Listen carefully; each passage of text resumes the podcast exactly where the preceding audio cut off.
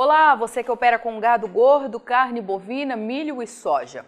Seja bem-vindo à Rural Business, única agência provedora de informações estratégicas para o agronegócio do mundo, já que aqui não existe interferência de compradores ou vendedores em nosso conteúdo. Rural Business, o amanhã do agronegócio, hoje. Por longos anos, os Estados Unidos mostraram ao mundo estoques abarrotados de soja algo tão gigantesco que carregou os preços na Bolsa de Chicago para os menores níveis em 14 anos.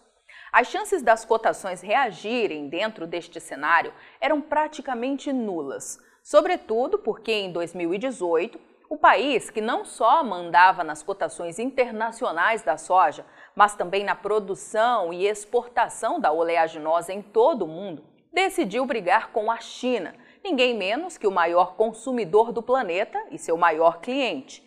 Mas em 2019, tudo mudou. A pendenga com a China atingia seu ápice, mas nos campos as lavouras sofreram a maior quebra de produção de toda a história. E foi justamente aí, antes do ano de 2020 chegar, que a equipe de grãos aqui da Rural Business começou a alertar todos os dias em suas análises de mercado apresentadas com exclusividade a seus assinantes, que se tivessem fôlego financeiro e apetite ao risco, que segurassem a produção que começaria a ser colhida.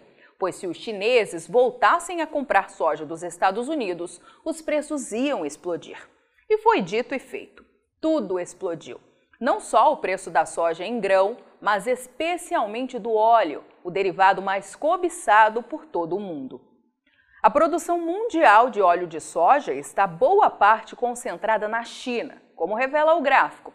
Das 61 milhões e 300 mil toneladas esperadas serem produzidas na atual safra 2021-22, mais de 28%, ou 17 milhões 380 mil toneladas ao todo, terão que sair das indústrias chinesas. E aqui começam os problemas.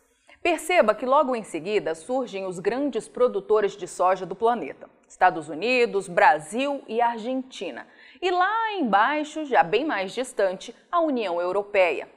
Acontece que a China tem uma produção medíocre de soja. Todo o seu consumo de óleo depende da importação do grão e do esmagamento local. Mas parece que nada é suficiente. Em investigação exclusiva, a Rural Business aferiu que faz meio século ou 50 anos cravados que a China não consegue mais suprir a sua demanda interna por óleo de soja, com produção abaixo das suas necessidades de consumo.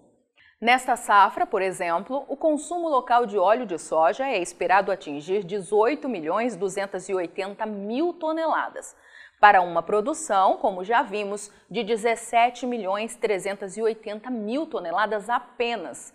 Perceba que o consumo da China quase equivale ao dos Estados Unidos e ao do Brasil juntos, estimados em 11 milhões 410 mil e 7 milhões 650 mil toneladas, respectivamente.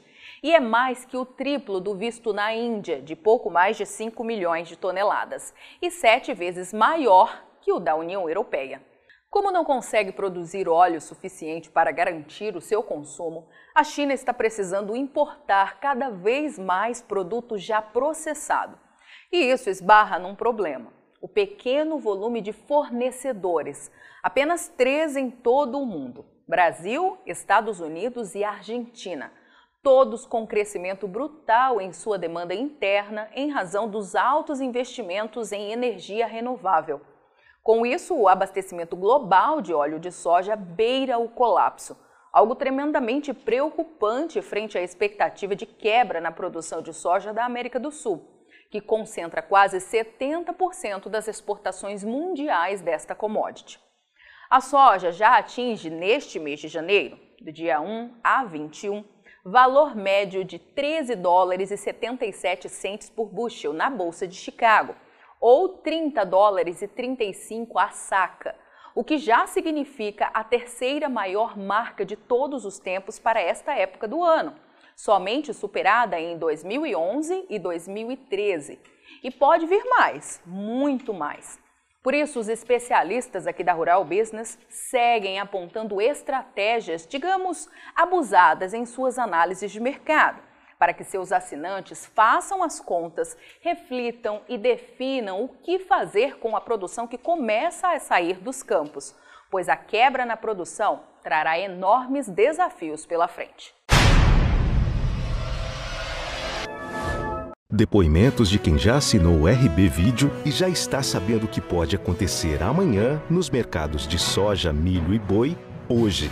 O que desperta meu interesse na Rural Business é que, diferente das outras empresas que falam o que já aconteceu, ela dá uma previsão do que vai acontecer. O processo produtivo ele pode ser muito mais eficiente se eu tiver uma informação de como o mercado vai se comportar. E a gente tem hoje realmente uma informação bastante confiável, compromissada com o nosso negócio.